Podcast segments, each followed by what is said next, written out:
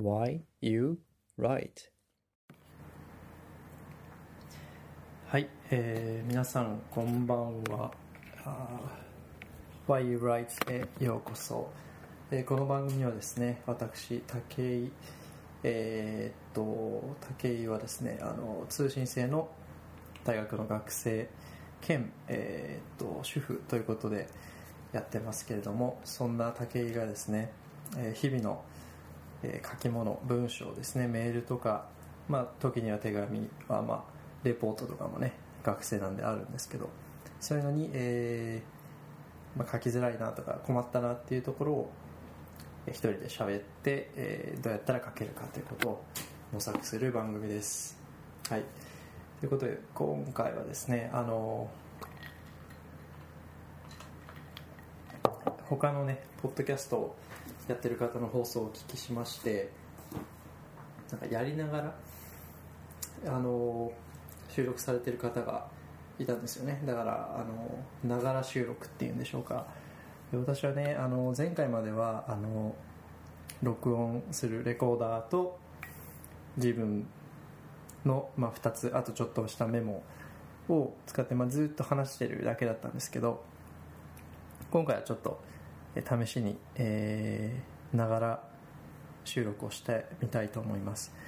で今回ですが事例3でしたかね。事例3の続きとしてですね、えー、レポートの方取り組んでいきたいと思っております。はい。じゃあ早速なんですけど、えー、今手元にはですねテキストが、えー、ありましてあとパソコンも今開いてますね。あとはちょっと今お酒を 飲んでますけど日本酒ね。えー、はい。では前回のその事例さんの放送では、えレポートの、えー、テーマと求めるものっていうことを少し詳細に、えーと、専門用語なんかもあったので、えー、ゆっくり説明したつもりではあるんですがそういうところをお話ししました、えー、で今回はですねうんと前回その該当部分ですね課題の対象範囲をまだ私が勉強を済ませていない状態だったんですが現段階でもう、えー、と該当箇所は、えー、一応読みはしました。で今は、えー、参考文献をね今回は探そうっていうことで、えー、やります。なのでこの放送だとね参考文献をどうやって探してるかっていう話になると思うんですけど、うん、なんか書くことと直接は関係ないんですけどまああの書くために必要なことなのでね、えー、とりあえず取っておこうと思いますがえー、っとですねテーマとしては何だったかなちょっと調べ、えー、もう一度あの資料を見ますけどその、えー、障害年金を受給する、えー、精神障害者のその葛藤みたいなのも一つ、えー、テーマだったと思うんですけどそれ以外にもあったよな。えー、っとありましたね。えー、基本的なその障害年金の種類受給条件請求方法について整理しなさい受給することに対する葛藤を述べなさい。その支援を通してこの支援者ですね、えー、我々その支援者の専門性について考察すると。はいわかりました、えー、ということで実はもうあの論文を一つ目処を立てて今ダウンロードしようとしてるんですが、えー、どうやったかって言いますとあの世の中にはですねいろんなその論文が集積されてるサイトっていうのが、えー、ありましてもしあの大学生の方とかでしたら大学のその図書館があのお金を払って提携してらっしゃるその論文のそのデータベースとかってああると思うんですよね。あの私の前いた大学ではあったんですがえそういったデータベースでちょっと検索をキーワードでね検索を検索をかけて、えやってるんですけども私今回使ったのはあの J ステージっていう日本のその学術論文論文以外にもその報告書ジャーナルっていうのかなもあの載ってるようなとこなんですけどもそこで、えー、今回シンプルにですね、えー、精神障害じゃないや障害年金っていうふうに、えー、調べてみたところ、まあ、あの障害年金だけだとねすごいヒットするんですけどちょっと見てみた感じえー、っと一つ見つけたのはあの日本ってその、まあ、日本だけじゃないかその学術分野ってそのなんだろう年に何回発行されるその雑誌っていうのがあるんですよね。学術雑誌っていうのかな。あのいろんな名称があると思うんですけど日本にはあの社会福祉学っていう、まあ、雑誌があってそこにあの研究者の方があの毎月寄稿する論文をこう寄稿するっていうのが、えー、あるんですけどもその中の、えー、社会福祉学のこれは何年の何回目の号だかちょっと分かんないんですけど、えー、そこの中の一つの記事を、えー、見つけたのでそれをね今ダウンロードしようと思います。はい。で今ダウンロードしましたね。これはでもそのちょっとなんて言うんだろうな質的調査なのかな。うん。質的というよりは量的調査なのかな？あれですねこの論文のテーマとしてはその本人の、えー、葛藤というよりもその本人が属する世帯のえー、構成員例えば兄弟とか親御さんとか息子さん、えー、娘さんっていった方の収入状況とかを調べていてえー、っと、まあ、そこに関して年金の制度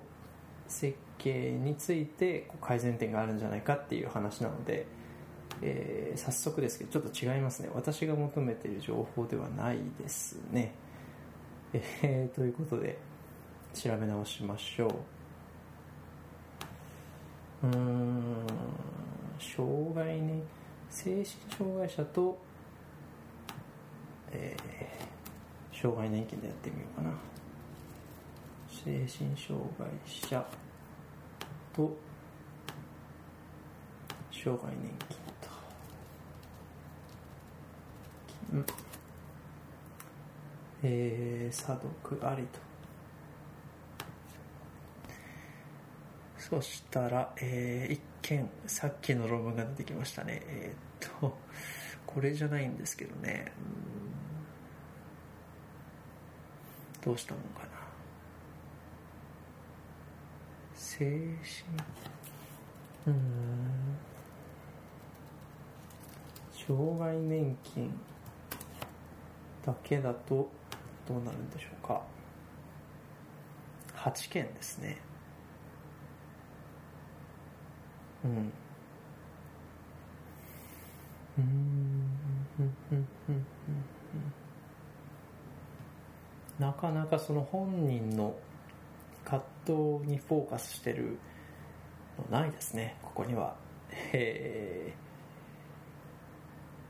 ということは、まあ、ちょっとこのデータベースはえー、やめようってことになりますけど他のデータベースわかんないですね僕。あの国内の論文だと。となるとですねやっぱ手元にある本手元にある本になるのかな？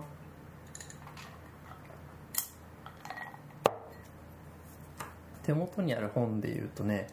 まさにそういうあの障害年金を、えー、受給するかしないかでこう揺れ動く、あの、精神障害の当事者の方の、えー、支援の様子をねその支援者が書いているっていう本がまさにあるんですけどうんまあそれをとりあえず読むかな。まあなんかやっぱあるものでねやるのがいいと思うんでその最高の論文を出すっていうよりはやっぱり通る論文を出せばいいかなっていうふうにちょっとねあの夢のない話かもしれませんけど。はいあの国家資格をね受験する資格が欲しいので、まあ、そのためにはやっぱり形にねまずすることが一番大事だと思うので、まあ、それを、えー、形にした上で添削をね私そのレポート出した後にこれ添削をしていただけるんですけど、まあ、その中でここがちょっと自分はあの足りなかったなとかあ逆にこういうところの考察は結構ちゃんとできてるなとかいうのを見た上で、まあ、その指導員の方がねこういうところもあの興味を持って調べてみるといいですよっていうようなアドバイスをくれるので、まあ、それをね参考にすればいいかな。まあとにかくねまずはあのレポートを形にするっていうことが私は一番大事だと思ってるので、まあ、手元にある本をね読んでみたいと思います。えー、これはあのいいんでしょうか？こういう放送で。ちょっとあのいつものといつものっていうか前回までの放送とちょっと違う様子なんですがちょっと明日また聞き直してみて、えー、まあいいかなと思ったらあの出したいと思います。そうですよね。あんまりちょっと今具体的な話できてませんでしたもんね。えっ、とじゃあちょっと追加としてその本っていうのがちょっと今本棚に行きますね、とありましたね。えー、精神保健福祉士過去 PSW の魅力と可能性。えっ、と精神保健福祉士っていうのはあのまあちょっとあれですね前回ご説明したんですがあのちょっと今置いといてっていうあそうこの本はね、えー、私の今通っている通信制大学の教授の人が書いた本なんですけども、えー、そうですね。その本が一つ。であとはね、えー、追体験切り晴れる時。今および未来を生きる精神障害のある人の家族15の物語、えー、これもね先ほどの本の著者著者と同じ人が書いております。ねこれはねあのどちらも私買ってるのでまあこの中からちょっとね探して、えー、少しね考えを深めた上で自分の意見を述べてみようかなと思います。はい。ねこういう時にねやっぱあのこの教授の方はねあのスクーリングでお会いしたことがあるんですけどすごい熱心な先生で、えー、やっぱり少しそうですねその文献とかをあのレポートとかでね文献とか選ぶときにそのなんて言うんだろうな。全然知らない人が書いた論文もいいんですけどまああのその教科をね担当されている先生がもし、えー、本を書いてるようならばそれをねとりあえず読んでみると多分授業で話してることとねかなり共通する部分があると思うので読みやすいですね。とりあえず。なんであの、なんだろうな。読みやすいし